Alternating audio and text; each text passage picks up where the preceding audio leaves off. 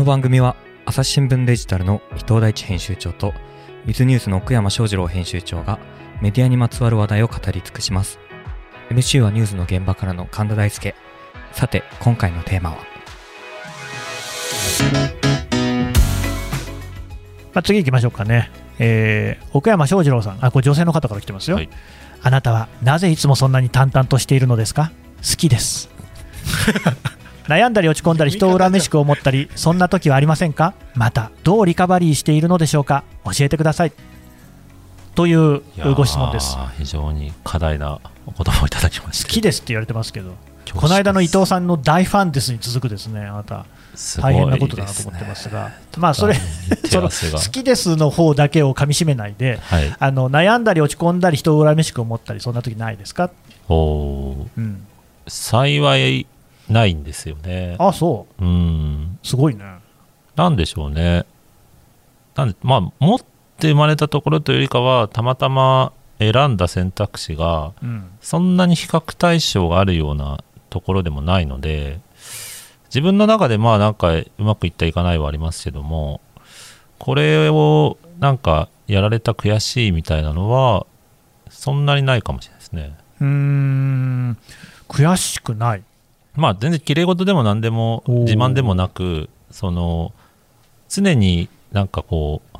一等賞取れるところを狙いたいなと思ってきたんですよ。これつああそういうことね。むっちゃ市場が小さくてももなるほど。超マニアックでもただ例えば新聞社の中でデジタルをむっちゃ長くやってるうん、ランキングみたいなところでは、結構長いよねあなたね、まあ、あんまりこういろいろもやもやする必要がない。うん、ただただ長いので。うん。なるほどね。はいはいっていう感じで自分の中でなんかあんまり比較対象を作んないところがうん。結果的にデジタルやる上では大事なのかなという気はしているので、まあ、個人的にはそのレベルですけどじゃあビジネス自体は、まあ、もうちょっとこう市場価値として唯一無二なところに持っていかなきゃいけないという課題感はあるんですけどうん。ただ逆になんか抜かれて悔しいと思った時点でそのゲームは降りた方がいいかなみたいな気はちょっとしてます。面白いですね。どうですか？伊藤さんは悩んだり落ち込んだり人を恨めしく思ったりしてますか？うん僕もないですね。でも、あの、すげえなほ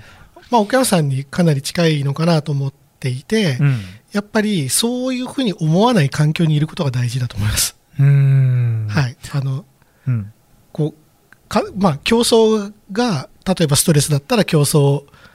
に加わらないとか、えー競争しないでも生きていける方法を選ぶとか、えっと、あとは、まあ、わかんないですけど、えーインターネット見てもやもやするんだったら、そのサイトそもそも見ない。アプリ消しちゃうとか、やっぱりその環境を自分で作っていくっていう、その、そこにずっぽり入り込んでると、来るものに対してどうすればいいんですかってなっちゃうんですけど、うん。やっぱりそこに、その対処って多分それを潰してもまた来るんですよ。なぜならそういう環境に置かれてるんで、うんうん。やっぱりその環境をどうやって変えていくかっていうことを、なぜそもそも自分はそのゲームやってるのか、そういうふうな環境になってるんだろうかっていう方が早いのかなと思います。こういうことはないですか僕があるのはね、僕も悩んだり落ち込んだりはあんましないんだけど、こうなんかこいつ舐めてんなって思うと、すごいあの怒りが湧いてくるんですよ。伊藤さん、そういうのはないですか？うーん、はめてんな。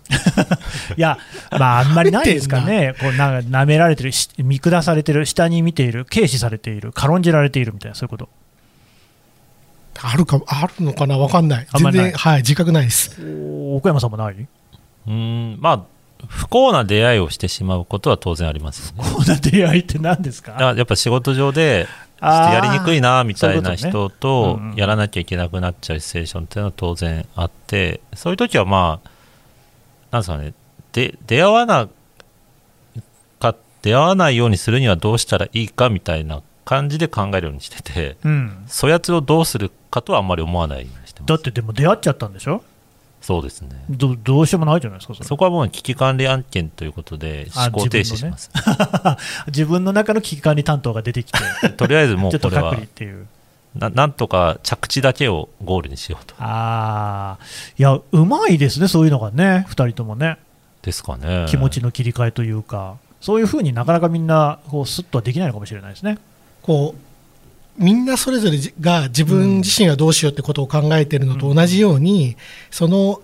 えー自分を見下している人とか、自分がムカつく人とかも、多分あなたのことはほとんど考えてないんですよ、一日一日。ね、だから、そまあ、そもそもなんていうか、僕そのそういう心配自体が、まあ、なんていうか、事実上存在しないのと一緒と僕は思ってます。もう宇宙の視点ですね。うんどんなこの、ね、悩み事もね、星の大きさとかを考えると、チリアクタっていうね、うん、それはいいほとんどその人、多分考えてないから、そのことっていう。なるほどね。はい。じゃあ次いきますかね。えーっとですね、まあ、さっきここまでしてきた話ともちょっと重なってくることなんですけど、トークテーマのリクエストがありますと。うんお今更、うんあるいは今だから新型コロナウイルスの現状、社会的課題、心得からの心構えなどなどを考える会が聞きたいですと。緊急提言などではなく、う君はどう思うという形でもいいですっていうのはね、やっぱこう今も連日報道あるんですけれども、あのオミクロン以降、新型コロナの意識、また変わったと思いますと。で、なんか疲れ感もあんのか、もう語っても仕方ないっていう感じもあって、こう、もやもやがあると。でコロナが終わったって言って安心してる人はいないと思うんだけれども、なんか思考停止になってるんじゃないかと、こういうね、問題提起なんですけれども、どうですか、奥山さん？そうですよね。だから、まあ、さっきのの延長というか重なるかもしれないですけど、そもそものところと喫緊のところをもうちょっとメリハリかけて伝えてもいいのかなという気はしてます。なんかそういう人によって不安って違うよねみたいなそもそも論がコロナによって可視化されたっていうのは、まあ、新聞で言えば文化面みたいな話かもしれそないでね。うですすね。でもそれはそれで考えるすごく貴重なきっかけにはなっているけど、まあ、感染防止にすぐ役立つかってそうでもないのでその喫緊のなんか防御策とか、まあ、まん延防止の期限とかそういうのはそういうので抑えつつなんか両輪ぐらいにこう分けてもっと明示してってもいいのかな特にうちみたいな新聞社は。うんうんっていう気はなんかなんとなくそのいわゆる雑報みたいなところに両方の要素が混ぜたりするような記事よりかはパキッと分けてパキッとね。みたいなのはちょっと思いましたうん。伊藤さんどうですか？そうですね、まああのまあ、僕は働き方うんというのはやっぱり一番大きく変わったところなのかなと思っていて、ね。であのこれを機にこう自分はどういう働き方がいいのかでその今働いているわからないですけど会社なり環境なりというのがそれを受け入れられるのか受け入れられないのかみたいなところっていうのは多分直近ですごく大きなテーマなんじゃないかなというふうにあの僕思っていて、うんうんうん。で、えっと、いや、こういうふうな働き方があるべきだよねっていうのを積極的に自分でか活動というか、うん。えっと、表明していって関わっていく社会にコミットしていく大きなあの流れなのかなというふうに思います。だって今まで、その、今までだってテレワークはできたわけですよ。だって、それは確かにテレワークで進んだ技術もあるけど、ね。じゃあビデオチャットがなかったかったらあったわけですよ。あったあった。メールだってあったし。ありましたよ。ってなった時に、じゃあなんでなってなかったのって言ったら、社会の合意が取れてないからじゃないですか。うん、そうですね。で、その社会の合意って何かって言ったら、いやいや、ビデオチャットでできるんだから、これはビデオチャットでよくないですかっていう人がいなかったら変わらないわけですよ。うんだけど、今こん、今回このパンデミックによって、いや、もっといろんなやり方あるよね。で、で、その、この中で結果出してみんな幸せ、かつ、まあ、その個々人の生活が良くなるにはどうしたらいいのかねって、それは会社も思ってるし、個人も思ってるわけですよ。うんなななので、そこを、これからのスタンダードってこうああるべきじゃないか、少なくとも私はこう思います、こういうところで働きたいですっていうことを、こう個人として表明していくっていうのが、とっても、まあ、大事っていうか、あののするタイミングとしていいタイミングなんじゃないかなと僕は思ってます。まあでもだからそれもさっきの話のね続きで言うと個人でそこをこう考える決めていくっていうのもなかなか負荷が重いんじゃないかなっていう気もするんですよ。うんうんやっぱこうだったらまあこうしてくれって決めてくれたりそのルールみたいなのがこう決まっていた方がやりやすいですよっていう声もあるんじゃないですかね。確かにな。うんなんか自分でそれこそ例えばこう結構えーコロナになってからパソコン運用能力みたいなのの価値が上がったと思うんですよ。あの昔、昔って言っても本当にそのこそコロナ前の話ですけれども、本当にあのパソコンの使い方を知らないおじさんっていっぱいいて、なんか、えー源田君生って、君はデジタル君なんだろみたいなね、いや、そういうことじゃないんだけどなと思いながら、まあ、そういうこともあったわけですよ。で何かといえば経費の生産みたいなね、それに比べると、絶対自分でやんなきゃいけなくなったじゃないですか、うんうん会社行ったって誰もいなかったりするわけだからね。で、だからね、これ、僕、本当思うんですけど、あここにいる人たちなんかはみんなパソコン使えるんですよ。うんで向き不向きってめちゃくちゃあって、やっぱ全然できない人ってもいるんですよね。うん車の運転が下手な人みたいなのと同じだと思うんですけど、あと料理が下手な人とかね。そういう人もいても一律使えなくなきゃいけなくなったのは伊藤さん、辛いんじゃないかな、まあ、ここはやっぱり技術で解消してほしいなと思いますけどね。技術。うん。OK、Google 会議につないでで、会議でつながった方がいいですよね。今んとつながんないかな、でももうちょっとって感じがしますね。うん。うんうんうん、どう、奥山さん？そうですね。うんなんか、まあ、やっぱりその人の環境によってムラムラはあるだろうなと思って個人にすごくそういうのを要求しちゃっているところもあれば、まあ、先回りして組織が整えちゃってるところもあってでその差はまあ割と僕が接してる業界だと結構組織が先回りするところが多いので、そうですかね。もうなんかいい椅子とか送りつけちゃったりとかしてででっはあかいモニターとかも経費で送りつけちゃう送りつけて w i f i まで面倒見てるような会社もあったりするので、何、羨ましいですね。はい、僕自分で買いましたけどね、最近ホームルーター。そうですよね、うん。でもそこはやっぱその社員数とかあとその業務内容がうちらの会社だと結構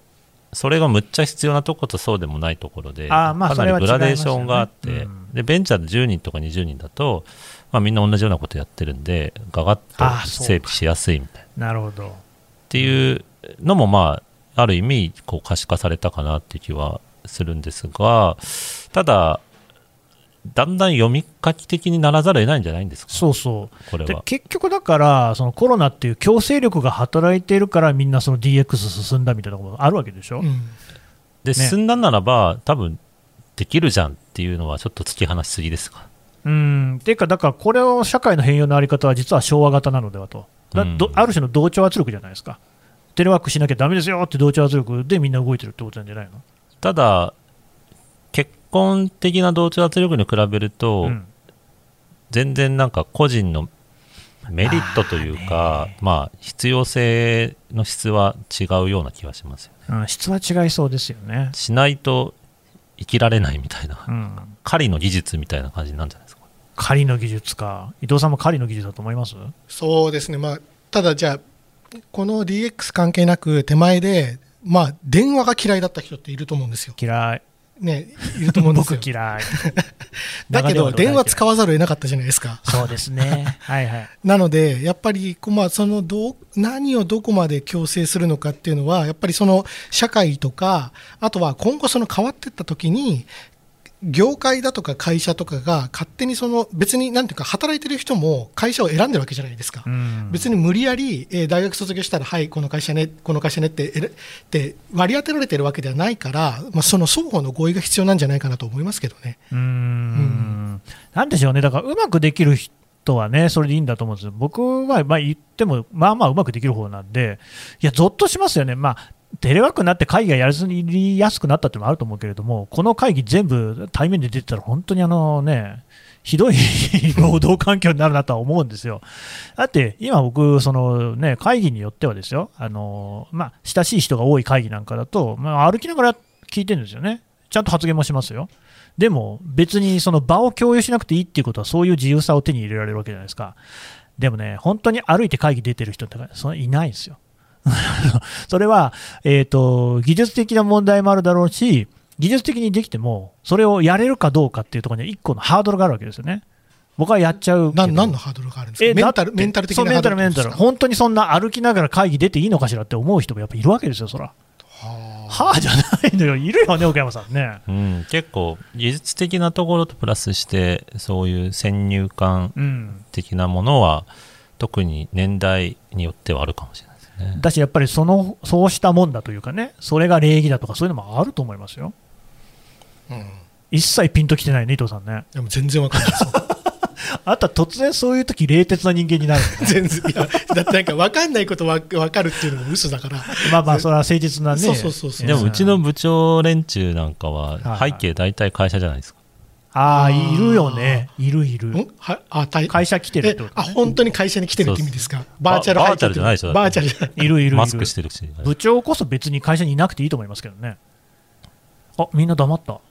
そうでもないかな。いや、ハンコだけ使わせてもらうんだったらそれでいいな。うんまずハンコもいらない。あの、でもそうそう、あの、なんていうんですか、例えばデスクとかは絶対いなきゃいけない人いると思うんですよ。デスクって言ってもあれかな。新聞社の働き方として、そういうその紙面をどう作るか、デジタル何配信していくのかっていう部長はいらないですね。管理職はやっぱマネジメントの仕事は別に出なくてもいいんじゃないレスが早ければ全然どこにいてくれたっていいんだよ。でも確かに言いがちかもね。レスが遅いからそのそこにいてくれっていう、うん。そういうあれなんじゃない？まあなんかこのいろんな話で通じるのってそのやっぱりまあなんていうか会社って同じ価値観を持っている人の集まりなのかそれともプロダクトを作って社会にこう貢献する場なのかって考え方によって違うと思うんですよ。なるほど。同じ価値観の人たちが集まって、えっと、できれば仲良く、えっと、みんなが食っていければいいよねって、僕はこれ、これで立派だと思うんですよ。だけど、全然それとは関係なく、いや、会社にいる時間1秒でも少ない方がいいよねっていう人もいるじゃないですか。いるいる。なので、あのーまあ、ただ、これって僕は両方いた方がいいと思うんですよ。いろんな人がいた方がいいと思う、やっぱ会社は。なるほどね。でも、やっぱり、その前者からすると、いろんな人がいるとやりづらいんですよ。え、こういうやり方ダメなんですかって言われちゃうと、やっぱ場が壊れるから、うんまあ、なので、こう、どういう、まあ、これがいわゆる社風ってものなのかもしれないですけど、あの、のただこれってこう、どういう社風を目指すかっていうのと、生き残れる、生き残れないって、めちゃめちゃ密接に関わってると思うんですよ。はいはいはいはい。こういう社風だとこういう人は来るけど、こういう人は来ない。うんうんあるある。じゃあ今世の中に求められてる、もしくは勝ち残っていく上で必要なのはどういうタイプの人なのかって組み合わせもあるんで、うんなのでこう、なんていうか、あの自分の好き嫌い、いい悪いっていう部分と、生き残るために必要だから多様性取り入れなきゃいけないっていうのと両方あるのかなと思います。ああ、確かに両方ありますよね。うんゲマインシャフトとゲゼロシャフトですね。おお懐かしい懐かしい。え、あと社会学やってたの？一応私社会学部なんあそうそうなんだ、俺と一緒じゃないの？あごめんななさい。っちゃっていや、そうですね、もう。はい。はい、そういうことで。朝日新聞。ポッドキャスト。ながら聞きできるポッドキャストって私の生活スタイルにちょうどいい。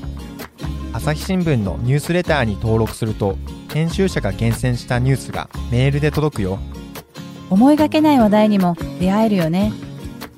ちょっと新しいニュースの読み方。朝日新聞。あでもこの間何よ？ツイッターでちょっとバズってたのがう、ん、あんた好きだね、時あった。うんうんほとんど私とネタ元はうんツイッターなんですけど、専門性が高いビジネスではもう話の分かる人しか相手にしなくても成り立つことが分かったみたいなそのあツイートがあってあ、はいはい。それなんかまあネット用語でまああんまり良くないでドキュンみたいはな。人をこうなんかクレーマーみたいなので対応するコストをカットしても全然やっていけることが分かっちゃった俺みたいなうん。そういうツイートがあってでまあおおむね賛成のスレッドだったんですようんうん。でだよねそういうやつとかもうマジで足引っ張るよねみたいな感じで,、でビジネス文脈だからすごく論理的に見えるんですけどまあでもポツポツいやでもついていけない人いるよねとか障害者とかどうすんだろうとかっていうのもあったりして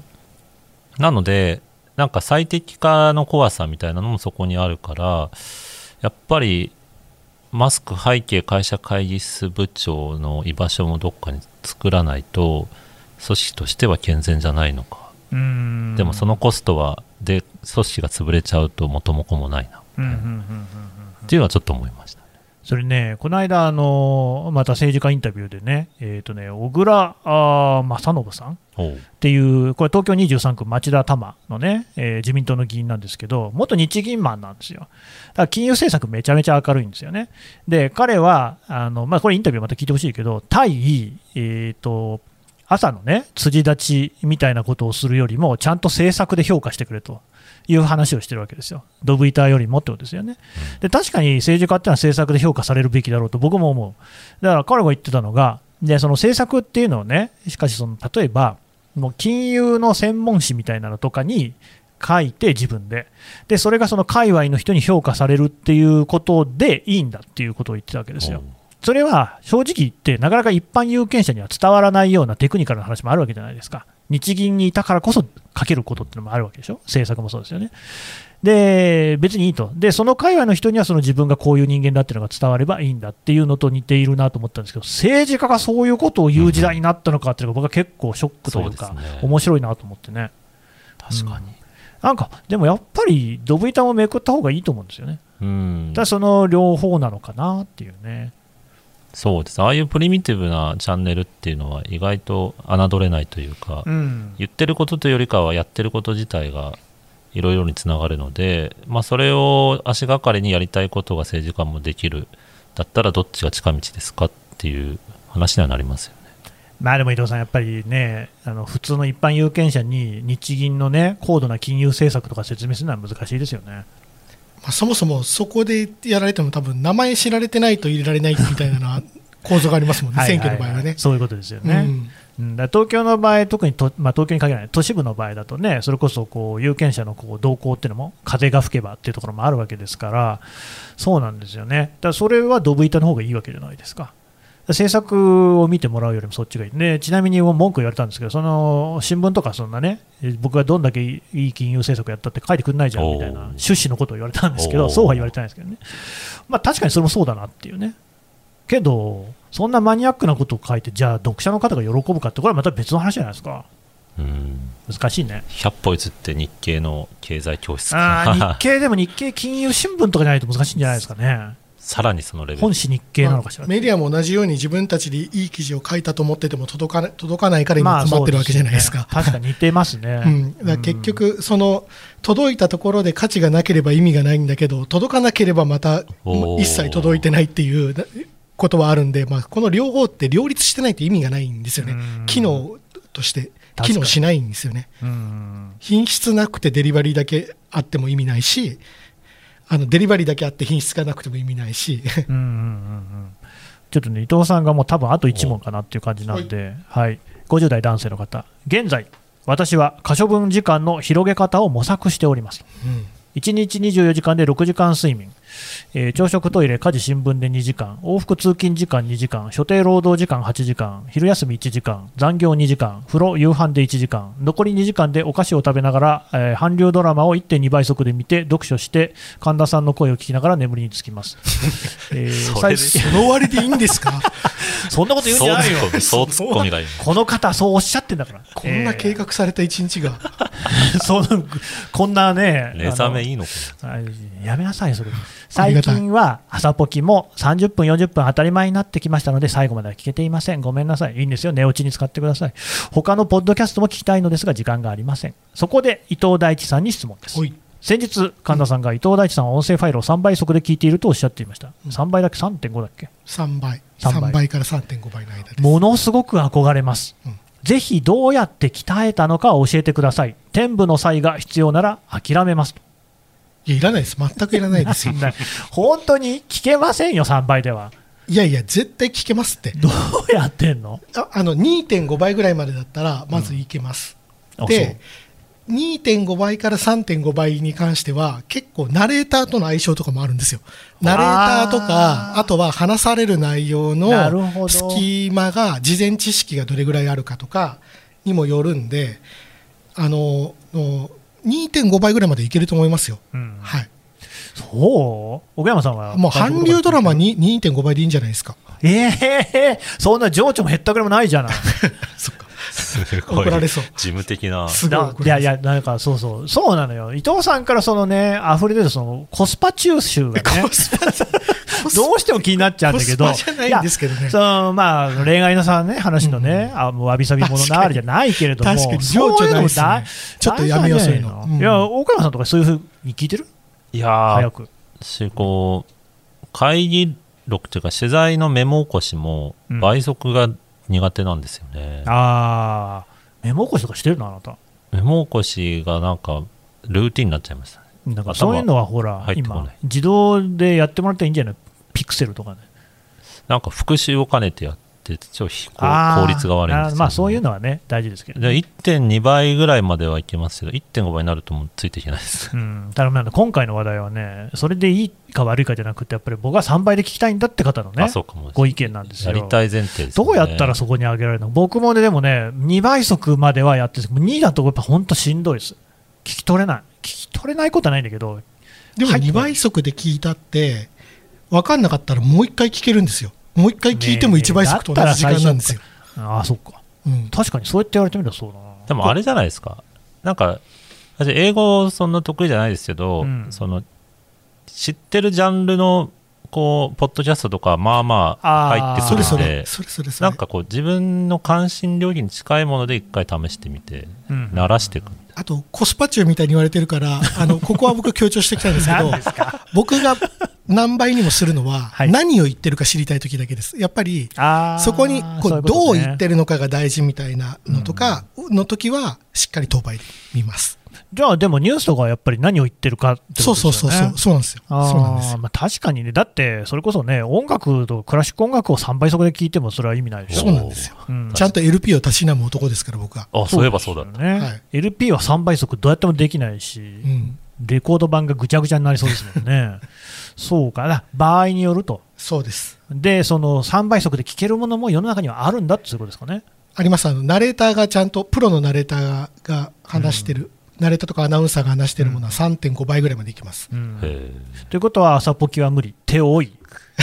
あ、でも、カウントさん結構滑舌いいからいけるんじゃないですか。はい。なんかもう本当にね、最近自分に自信がなくてね。あの 唇のこうそうは見えないニチャニチャ音とか出てんじゃないかと、もう日々戦々恐々ですよ、私は。まあ、この朝日新聞ポッドキャストは当倍速で聞いてほしいかな。当倍じゃなくても、まあ、1.5ぐらいまでで収めてもらえると嬉しいかなっていうですね。まあでも確かにそれはわかる。人によるんですよね。滑舌の良さとか、あと聞き取りやすい声。うんで、それは多分人によっても違うんですよ。高い声と低い声、どっちが聞きやすいかって人によって違うんで、見つけてもらうってことなのかな。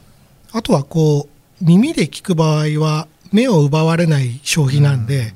こう、例えばわかんないですけど、料理をしながらとか、いろんな隙間時間使うといいんじゃないですかね。あでもなんかあのオーディオブックとか、類っていうのは、大体その、ね、プロが読んでるから、聞き取りやすいかもしれないそうなんですよ。オねーディオブック僕好きなのも、隙間時間なのと、プロが読んでるんで、めちゃめちゃ早くできるっていう。うん。俺、最近、アマゾンがやってる Audible ってサービスがあるんですけえど、おー定額になったんですよね、昔は1冊いくそうですね、今、らだったんだけど、聞き放題になりましたね。あれ、僕、別に知らないですよ、完全に僕の妄想ですけれども、やっぱあんまそんなに聞く人が多くないのかなと思って、1冊いくらでやるよりも、多分定額でやった方が、なんかより儲かるんじゃないかなって思ってるんですけどね。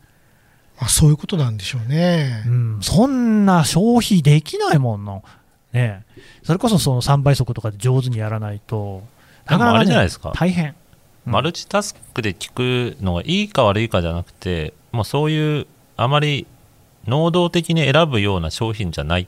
ていうコンセプトにしたんじゃないですかうん。ながらながらでまあとりあえずあればいいやっていうのがいい意味で捉えたサービスとしてサブスクにしたのかな。どうなんでしょうね。どうまずね、アマゾンに聞かないと分かんないし、聞いても絶対教えてくれないけど、なんかね、そうそう、コンテンツの消費っていうののあり方っていうのも、こんなに激変してる時代もないだろうっていうぐらい激変してるそうじゃないですか。ですね。うんだって昔はそれこそどう、ねまあ、こんな話何回もしてると思うけれども、一冊一冊の本とは言わないね、一つのゲームを買うにも、もう大変な、ね、熱の入れようで選んだっていう時代とは全然違って、今、無料でできるゲームがもうワン差があるわけでしょ、すげえ時代ですよね。まるまる放題の時代ですからね。まるまる放題、そうですね、あでもそれ分かりますね、食べ放題のお店に行って、じゃあ嬉しいかっていうと、そうでもないなっていう気づきが中年になるとあるじゃないですか。めちゃめちゃある。食える量決まってるしって、でも情報も同じなんですよね。そうですね、うん。全く一緒ですね、あのだから奥山さんのデジタルダイエット宣言ね、ね。宣言じゃないのか、いや宣言です宣言ですよね。ですうんでも逆にあのハードカバーの本むっちゃ高くなってますよね高い、そうなのよ。あそれやっぱ高くなってますよね、今普通さ、ね、昔1500円ぐらいだったのがそうそう。もう2000円、いやこ3000円当の間意を決し。てこうチャイニーズタイプライターの歴史っていう本を買ったんですよ、またあなた、なんか素敵な本買ってますね、うんこれねなんか中国語のタイプライターの歴史ってまあ面白いんですけどだんだんあのタモさん、山田五郎さんみたいになってきましたね、あなた、4500円ぐらいしたんですね。高っ、まあすごい分厚くて内容充実してるんですけどなかなかこれ広まんねえだろうなとは思いましたね。この値段設定だと。いや、でも、その専門書とか学術書って昔から高かったんですよ、やっぱあんま売れないから、その図書館で買ってもらうっていうことをすごく考えてるんですよね。うん。で図書館って基本、あんま金に糸目つけないみたいなところあるから、ただね、例えば数井石黒さんのクララとお日様ね、あこれ2750円、うん。いやー、結構しますよね。翻訳書はやっぱ手間かかりますからね。まあそうそう、分かるし、翻訳者の方にもですね、相応のお金を支払いしたいっていう気持ちはもちろんあるんですけどね。ううんん っていう、いや、読める人は少しやっぱり狭めちゃうだろうなとは思うんですよね。もうすごい嗜好品になってます、暇つぶしは本当に、なんていうのか、ただに近い価格とか、えー1000円、2000円、放題価格でできるんで、うんその今までのコンテンツ消費っていうのをこう一括りにするのが多分もう雑で、もうちゃん暇つぶし用と用と、本当に、ガチ用とそうそうそうそうそう、え LP を聞くとかわかんないけど、うんうんうんハードカバーを買う映画館に行くみたいなのを体験、もね体験ベースで分けた方がいい気がします。で映画ってどう考えてもネットフリのか、ね、お値段考えたらめちゃ高ですもんね。そうなんですよ。だから、これを1800円だっけテキストだからとか動画だからって、その、なんていうかメディアの形態で捉えるとうん違う気がする。なるほど、なるほど。ユーザー体験が全然違うから。そうか、そうか。うん。だから伊藤さんはその3倍速も使ってるけれども、そういうこうね、豊かな体験もしてるよと。そうなんです。僕が言いたいの やはっ、と言ってくれたみたいな。安い言ってくれた。コスパ中じゃないよと。じゃないコンテンツに関わる人間 うん余裕も持ったコスパ中なんだよっていう。あだまあ使い分けっていうことでね。使い分けだと思いますうんうんそりゃそうですよね、そうそう、クラフトビールも飲むけれども、おやお安いのね、もういただきますっていうところ、そうそうそうそういうこうこう幅の広さうんが大事だというところで、伊藤さんはね、そろそろ